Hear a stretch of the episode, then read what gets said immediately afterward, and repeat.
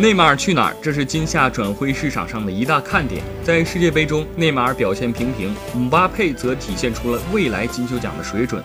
在巴黎，内马尔担心自己被抢班夺权。上周，内马尔父亲已经对巴黎高层明确了本方态度，有一点绝对没有讨价还价的余地，那就是他要感觉自己是巴黎最重要的球员。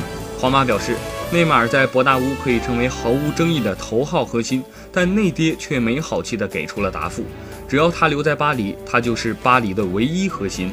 同时，内马尔方面已经通知皇马，要想完成转会，皇马需要首先和巴黎进行谈判。内马尔不会为了加盟皇马而与巴黎撕破脸，如此一来，皇马挖角成功的可能性就大大降低了。巴黎主席早就表态称，内马尔留队的概率是百分之两千。